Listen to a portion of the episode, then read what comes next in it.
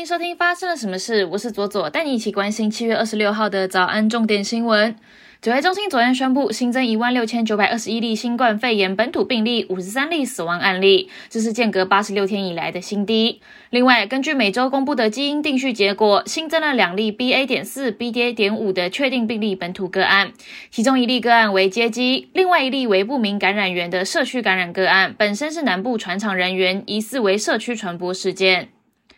美商晶片大厂英特尔和 IC 设计厂龙头联发科宣布建立了策略合作伙伴关系。联发科将会使用英特尔的晶圆代工服务，为一系列的智慧终端产品制造新的晶片。联发科向来与台积电合作密切，这一次宣布与英特尔合作，引发了外界的高度关注。台积电则强调，与联发科的业务往来并不会受到影响。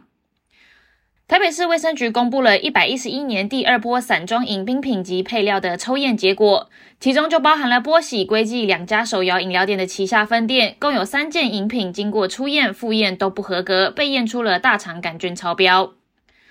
统一发票今年三四月起的特奖两百万未中奖的发票只剩一张，在台北市的同和顺企业开出。财政部先前指出，这是一张外籍义工薪资结汇手续费八十元的发票。同和顺企业表示，这名义工知道自己中奖了，但是因为居留证的换发迟迟还没领到，尚未能够退奖。国际方面，美国资深调查记者麦克斯万最近出版的《瘟疫企业》一书一上市就造成了轰动。书中叙述了一幕幕政府、企业、医院、个人联手的欺诈，让美国政府至少损失了百亿美元以上的情节。资本家在民众生病时，却在发家致富。各国逐渐解除边境管制之后，如今却陷入了一个大问题：数以万计的托运行李丢失、延误抵达。全球各大的主要国际机场都出现了满坑满谷的延误行李，其中又以欧洲航线的枢纽伦敦希斯洛国际机场的情形最为严重。俄罗斯总统普京签署生效了一项立法，批准建立一个类似于苏联时代先锋队的爱国青年运动组织。这个由俄罗斯官方提供资金，面向该国所有六岁以上的儿童开放的组织，旨在提升儿童及青少年的爱国主义情怀，树立俄罗斯的价值观，并将由普京亲自领导。接下来，我们来聊聊今天的发生了什么事。今天要聊的是，我们花费了十二亿重建的新竹市立棒球场，在今年的七月二十二号风光启用。总统蔡英文还特别到现场观看开幕战，没想到在球场观赛的球迷却发现了巨大的缺陷，让从球员到球迷都不买单新竹市立棒球场的工程完成度。开幕两天更有四名球员因为场地的问题受伤哦，最后只打了两场比赛，联盟就宣布剩余的赛程会延后。我们先来看看去观赛的网友。反映出了这个棒球场出现了什么样子的问题？第一个是外野的洒水器设计不良，喷水的时候会喷到球迷；再来是看台区的地面呃地板的表面保护漆的粘着力很糟，开幕的第一天民众一踩就直接大掉漆；还有外野的草皮过硬哦，石头满地遍布，造成富邦悍将的李哲轩在外野扑街的时候受伤。还有魏全龙的刘基宏在三局上班的时候，就因为不规则弹跳的球击伤了右手食指而伤退。他赛后的时候就说，内野的红土太松软，草皮又太硬，再加上场地不平整，赛前和比赛中都出现了跟他不预期不一样的滚地球。另外，也因为内野的红土太软不平整，导致了魏全龙的张佑明绊倒伤退。还有球员休息区低于场内的高度，回到休息区的时候得经过阶梯，阶梯却有高低差，非常危险。而且在楼梯和地板的交界处有排水沟，因为球员们都穿的是钉鞋哦，上下楼梯的时候需要穿过排水沟，更容易增加受伤的风险。魏全龙的林志胜回休息室时，就因为这个，就因为这样而跌倒受伤。还有阶梯的左右两侧都大生锈，不仅弄脏衣物，还会刮伤人。更扯的是，阶梯的角落还有电线是跑出来的，可能会造成严重的公安危机。另外啊，还有女性球迷发现上厕所的时候，女厕的门锁居然装反了，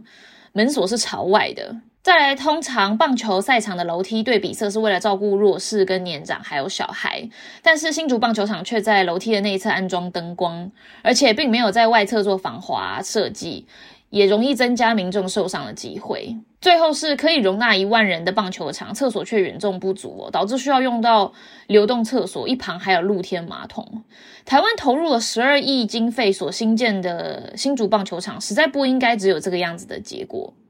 时代力量就有表示哦，没有验收就先剪彩，根本就是政治上面的陋习。立委王宇就说，很多工程是为了配合首长们的政绩而强行来赶工，强行做开放，除了造成这一期的不足以外，更让三级的品管制度形同虚设。新竹市议员林彦福也说，透过球员以身体来检验，才发现有这么多的缺失，没有验收就先来开打，根本就是罔顾了球员的安全。所以，我们就可以来看哦，这到底是谁来盖的？为什么会盖得这么烂呢？新竹市立棒球场的得标厂商是巨佳营造公司，其中的负责人哦，在二零零九年以及二零一三年就曾经因为工程偷工减料等罪行遭到判刑，但是到二零一四截止到目前为止哦，他还是取得了一百零八个标案，得标金额高达了一百零七亿元。我们的工程委员会是否有依据政府的采购法把关呢？为什么我会要让没有相关经验而且还有不良记录的厂商来得标呢？新竹市的代理市长陈章贤就表示，开幕赛前有进行压力测试赛，并有请球团中华职棒进行场勘修正场内的设施，球场目前也还在验收过程当中。